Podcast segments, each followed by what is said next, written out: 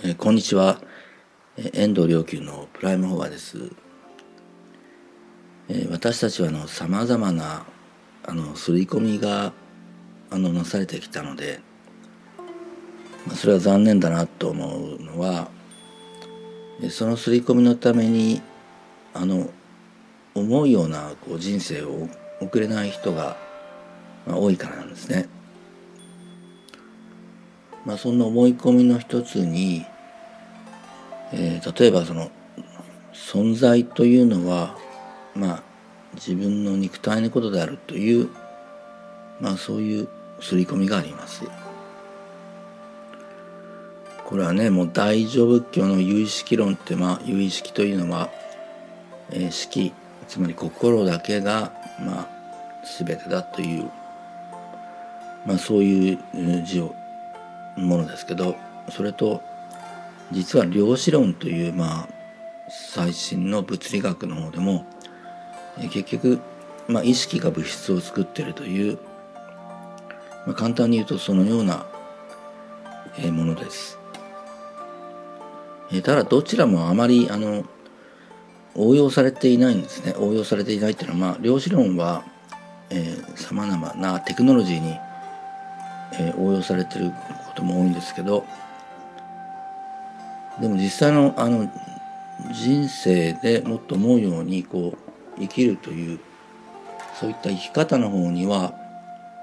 えー、大乗仏教の哲学も両親も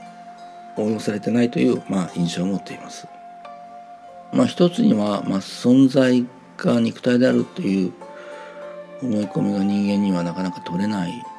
えー、ということもありますしやはりもう一つあの気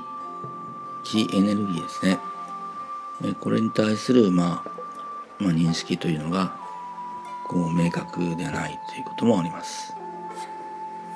それから僕自身がもう最も最近目から鱗だった、場についての、捉え方も、まあ、クリアにされてこなかった。というのはどういう意味かというと、場というのはえその人が認識している世界ということを、まあ、こういうように定義してきたんですけど、まあ、まあそれだけでは足りなくて、え、場というのはその人人、え、が世界とどのように、え、気として関わっているかどのような気の関わりを持っているかエネルギー的なつながりを作っているかというそのつながりの質のことでもあるんですね。え、その人が世界と、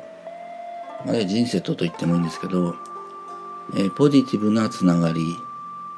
を持っていれば、え、その場ないし、えー、まあ気は非常にポジティブなものですし、え、ネガティブな関わりを持っていれば世界や人生でねそれはまあネガティブなまあ、あの暗いあるいは重い、まあ、気の状態、まあ、気の状態には明るくて軽い暖かいというものもあれば逆に、えー、暗くて重くてというまあどちらかしかないという、まあ、特徴もあるわけですけど。面白いことにその人の人生世界との、まあ、関わり、まあ、気の状態っていうのは面白いことに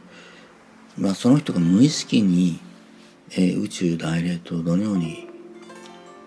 な関わっているかというつながりを持っているかというそれが現れるということでもあるんですね。まあそれであの、えー、場の機能というのは、まあ、その人の、まあ、未来をの状態を表すものでもあります。ですから気がまあ明るい状態、まあ、周囲を明るくする。暖かくする。状態であれば、まあ、未来は暖かく明るいものになるでしょうし、まあ、重く暗いものであれば未来は暗く重いものになるでしょうし。もうこれは本当に自明の理なんですけど、え残念ながらあの私たちの刷り込みのためがえー、存在とは肉体であって、まあ、未来はわからない、えー、ということが、まあ、一般常識になっているためなのかあるいはそれを言い訳に無意識の言い訳にすることなのかこう自分とせあの世界人生あるいは宇宙外霊との関わりがを表す気が明るいものであれば、えー、未来をそれは明るいものとして映し出しているのでそれならばこれを明るいものにすることが、えー、最重要課題ということに、えー、本当はすぐに気が付くはずですよね。えー、ただここで立ちはだかるのは、え、何かというと例えば、え、こんな大変なことがあったのにそんな明るくできるわけないじゃないかとかまあ今いいことがあったから楽しいぜみんなにおごっちゃうというような、え、外の現象によってここ、え、心を左右、うん、されるという、え、状態ですね。え、本当は、え、外に現象が、え、ネガティブなものが、まあ、起きたとしたらそれは何かにぶつかったりぶつけられたりしたらまあ衝撃を、まあ、受けるのは肉体的な反応として自然なんですけどそれは2つの捉え方をすべきですよね。一つはあのネガティブなカルマがこう消えていくものとして起きたんだということもう一つはこれより良いことが起こるために起きたんだというふうに捉えることえ何よりも私たちは自分の心を自分が自由にするというその権利を取り戻さなければなりません。えあたかもこう現象によって自分の心が左右されなければいけないっていう、えそれもまた一つまあ刷り込みなんですね。ネガティブなことが起きた時それに対して、えー、自分が犠牲者的な感情を持つと被害者意識っていうんですかね。その瞬間から、えー、自分の心を自由にする権利を手放しています。何かにぶつけられた衝撃をずっと抱えてるということです、えー、そこからふっと力を抜くんですね。ふっと力を抜いて、えー、その背後に自分の存在の背後に宇宙大霊の存在をまあ、感じるんです。そして宇宙大霊のささやきを聞くんです。大丈夫だよって。お前の痛みは分かっている。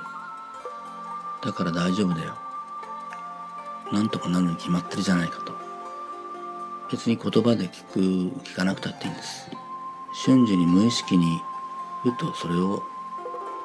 瞬間でも体感すればいいんです。そしてふっと力を抜く。抜ける。その後未来をどう作るか。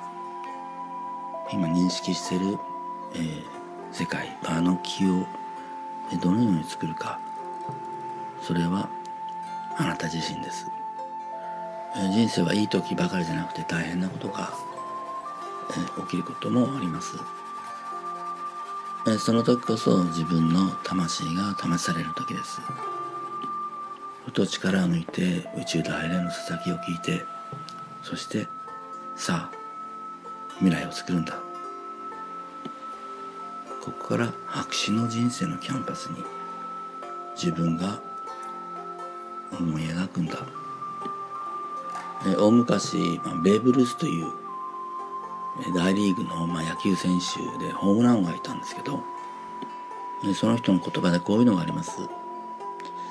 自分が誇りにしているのは、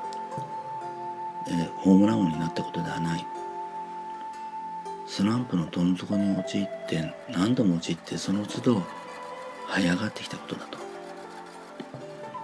人生は困難を解決していくゲームです。使命が大きければ大きいほど、えー、そのゲームもまた大きなものになります。そしてそのゲームに勝つことがえ他の人にも勇気を与えます。必ず勝つと分かっているゲームを楽しむ人はいません。わからないからこそ楽しみましょう。そして人類の良き未来を作るために勝ちましょう。ありがとうございました。